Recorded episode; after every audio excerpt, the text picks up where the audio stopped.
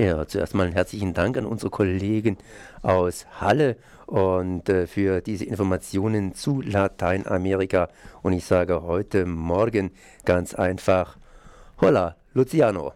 Hola, hola, Conrad, ¿cómo estás? Momento. Hola, hola, hola Conrad, ¿cómo estás? Buenos ja. días. Guten Morgen. Guten Morgen. Ja, äh, guten Morgen ist gut. Am Freitagabend zumindest gibt es hier in Freiburg ganz aktuell einen Vortrag, Informationen zum Thema Maras. Und dazu will ich von dir ganz einfach mehr hören, was es mit diesen Maras auf sich hat. Das scheinen zumindest Jugendbanden zu sein in Lateinamerika, nicht speziell in einem Land, sondern in einem ganzen Landesbereich. Alle heißen da Maras. Aber was heißt die alle? Eben nicht alle. Also es geht äh, hauptsächlich um Jugendliche und die sich zu so Jugendbanden zusammenschließen.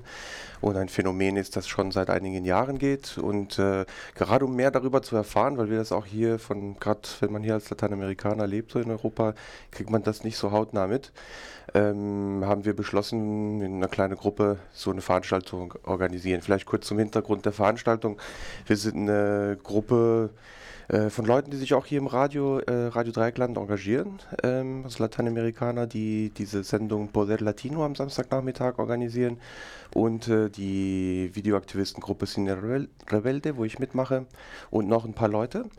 Und ähm, wir wollten einfach mal so ein bisschen so die deutsch-lateinamerikanische Community in Freiburg zusammenbringen, aber nicht nur, wie vielleicht manche Leute das so einfach nur mit Salsa und äh, Caipirinha oder so verbinden, sondern wir wollten einfach auch mal ein aktuelles soziales und politisches äh, Thema aus Lateinamerika aufgreifen und das thematisieren.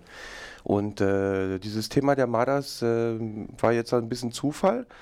Und es geht darum, eben ein bisschen mehr darüber zu erfahren, weil das schon etwas ist, was äh, sehr viel Bedeutung hat. Wie gesagt, mehrere Zehntausend Jugendliche, die sich zu diesen Jugendgangs organisieren und, in, und praktisch sich alles so vermischt mit den Migrantennetzwerken, äh, die bis in die USA hochführen, bis, äh, ja, da geht es auch sehr viel um ähm, Repression, also die, die führen praktisch die Staaten dazu, richtig heftige Repressionspolitik durchzuführen und äh, sozusagen zu verstehen, in welchem politischen und sozialen Kontext dieses Phänomen dann entsteht, haben wir eine Journalistin eingeladen, das ist die Katrin Zeiske, die jetzt gerade aus äh, El Salvador und Honduras zurückkommt und auch mehrere Jahre dort gelebt hat und viel zu diesen Themen noch geschrieben hat.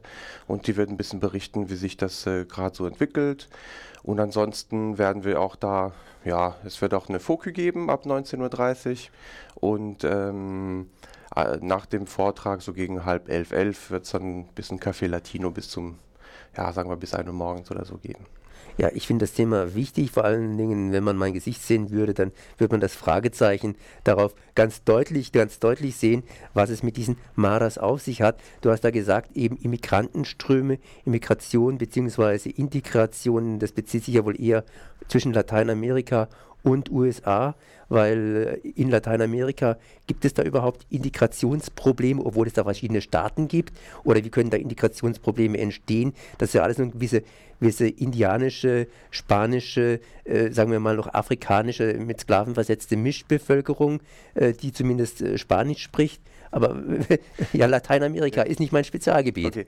Ähm also die Entstehungsgeschichte dieser Mardas ist etwas komplex und ähm, geht im Prinzip schon auf äh, die 80er Jahre zurück, wo am Ende dieser ganzen Guerillas und Befreiungskämpfe, die da stattgefunden haben, äh, im Prinzip auch die ganzen Migrationswellen in die USA Anfang der 90er stattgefunden haben und ähm, ja, sich sehr viel vermischt hat. Das heißt, viele junge Menschen, hauptsächlich sind äh, in dahin oder diese Communities sind irgendwo auch in den Ghettos von Nordamerika aufgewachsen und ähm, haben sich praktisch mit dieser Gangkultur, die dort herrschte, gerade in Los Angeles und so, sich vermischt. Und später durch Phänomene von äh, Abschiebungen, die man praktisch ja auch hier in Europa erlebt, durch diese Abschiebungen sind äh, sehr viele Jugendliche wieder zurück in, in die Länder gekommen, also richtig massiv. Und ähm, dadurch, dass es Leute waren, die zum Teil gar keinen Bezug mehr hatten zu ihren Eltern, sehr jung schon auf der Straße aufgewachsen waren und so weiter, ist im Prinzip so eine Kultur, Subkultur entstanden, wo sie sich halt zu diesen Jugendgangs äh, geschlossen haben und pflegen halt ähm, relativ heftige äh, Kulte, von, von Tätowierung, von Gewalt, äh, von ja, äh, Männerbund auch zum Teil und äh, sind untereinander verfeindet. Es gibt im Prinzip zwei große Marder-Richtungen, zwei Klicken, äh, die von El Salvador bis in die USA reichen und sich dann gegenseitig bekriegen und so weiter und so weiter. Also es ist sehr komplex und gerade sozusagen diese Komplexität ein bisschen zu gucken und zu gucken, inwiefern sind es äh, Opfer, inwiefern sind es aber auch wirklich Opfer ihrer eigenen Gewalt und auch sehr, sehr gewalttätige Zustände so. Ähm, einfach da ein klares Bild drüber zu kriegen, haben wir eben diese Veranstaltung jetzt organisiert. Du hast erwähnt, dass es Jugendliche sind, die nach USA erstmal ausgewandert sind, beziehungsweise dann eben aus Immigrantenfamilien in den USA wieder zurückgekommen sind. Genau. Jugendliche werden ja mit der Zeit älter, kriegen die irgendwie in, ja, in Lateinamerika, Zentralamerika Nachwuchs. Das heißt, dass da andere Jugendliche, zum Beispiel die in Zentralamerika aufgewachsen sind, da dazustoßen, weil Jugendliche, das ist ja nur eine bestimmte Altersspanne. Ja, also man sagt, dass der so Altersdurchschnitt von diesen äh, Jugendlichen so zwischen 13 und 30 liegt. Also sehr, sehr, 12 sogar schon. Also als, als Kind haben die schon Kontakt zu diesen Gangs. Und das heißt, dass die praktisch höchstens drei Jahre lang zum Teil in diesen Gangs sind. Manche schon länger, aber durchschnittlich nur ein paar Jahre. Und äh, die, die, die größte Todesursache für Jugendliche in Honduras und El Salvador ist mittlerweile Mord. Und ähm, das sind krasse Zustände. So, und um praktisch zu verstehen, wo das herkommt, äh, muss man da schon genauer hingucken. Äh, warum, warum sterben die? Ja, warum bringen die sich gegenseitig um? Warum werden sie auch erschossen? Und äh, ja, das ist, ein, das ist schon eine harte Thematik.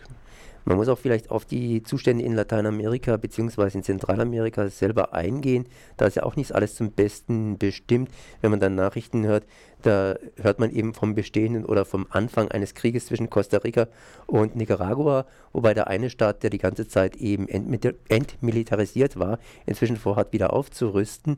Also wie sind denn da überhaupt die Zustände, die sozialen Zustände, die Beziehungen in äh, Zentralamerika so ein bisschen. Hat es da was mit zu tun? Oder ist es einfach nur eine Emanzipationsbewegung der Jugendlichen, die sagen, wir wollen mal gegen die Alten ein bisschen rebellieren?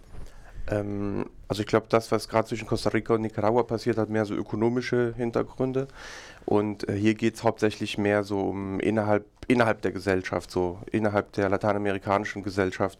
Ähm, und ich würde die auch jetzt nicht einfach so als emanzipatorisch bezeichnen, jetzt die, die Madas. Aber es geht mehr darum zu verstehen, warum äh, es überhaupt so dazu kommt, dass die sich so organisieren, weil sie da im Prinzip, also eines der Gründe zum Beispiel ist, äh, denke ich, dass sie so, so etwas wie einen Familienersatz da finden oder halt gerade so äh, Solidarität einfach und, und diese, diese Abwesenheit von, von Familie, von Eltern oder so äh, führt dazu, dass man sich praktisch in der Clique organisiert, äh, damit man da irgendwie eine Form von äh, Solidarität oder Bezug zueinander hat. Ja, ich meine, die Emanzipation eben, glaube ich, in diesem Zusammenhang, dass man versucht, eben in die Gesellschaft sich entweder aufzu, also zu integrieren oder eben dagegen zu rebellieren. Also, woher kommt das?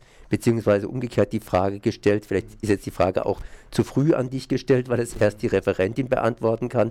Was machen denn dann die Maras, wenn sie tätowiert sind und nach drei Jahren nicht getötet wurden, sondern sagen, okay, äh, war mal eine bestimmte Phase und ich möchte jetzt wieder zurück in die Gesellschaft. Was passiert denn dann mit, den, mit denen?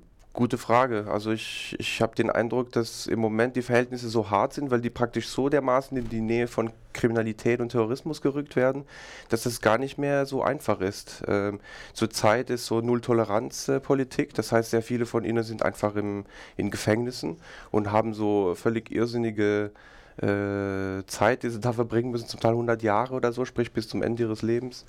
Ähm, ich weiß gar nicht, ob das so einfach ist, praktisch den Weg zurück in die Gesellschaft zu finden, beziehungsweise ich glaube, das ist so, das Phänomen ist in dem Sinne noch so jung, dass, äh, dass äh, diese Länder noch gar keinen richtigen Umgang damit gefunden haben. Ja, da fällt mir auch dazu nichts großartig ein. Ja. Weil wie gesagt, heißt, also am besten ähm, morgen Abend äh, mal drüber reden und genau, ich weiß selber auch nicht. Also deshalb, das war ja ein, eins der Gründe, warum wir jetzt äh, diese Veranstaltung organisieren, weil wir einfach mehr darüber erfahren möchten. Ne? Also wir kann nur immer ein bisschen lesen und äh, hier und da, aber so richtig viel wird über die jetzt äh, nicht so geschrieben und äh, es geht darum, so ein bisschen einfach mal äh, Wissen zusammenzubringen und äh, zu erfahren, was das eigentlich für ein Phänomen ist. Ich kann den auch, dieses Phänomen kann ich auch noch nicht so ganz genau zuordnen, muss ich zugeben. Das heißt, es gibt zumindest eine interessante Veranstaltung dazu und zwar am Freitag im Susi-Haus, beziehungsweise Susi-Treff im Haus A in der Vauban-Allee hier in Freiburg, Vauban-Allee 2 und das Ganze um 20.30 Uhr am Freitag. Genau, und ab 19.30 Uhr gibt es schon eine Fokü, also gerne können die Leute noch zum Essen mitkommen. 20.30 Uhr dann die Veranstaltung und später dann so ein bisschen nette Café-Atmosphäre dann im Susi-Bewohnerinnen-Treff Haus A, Vauban 2. Maras Jugendbanden Leben und Tod der Jugend in Zentralamerika. Merci. Dankeschön. Luciano. Gracias.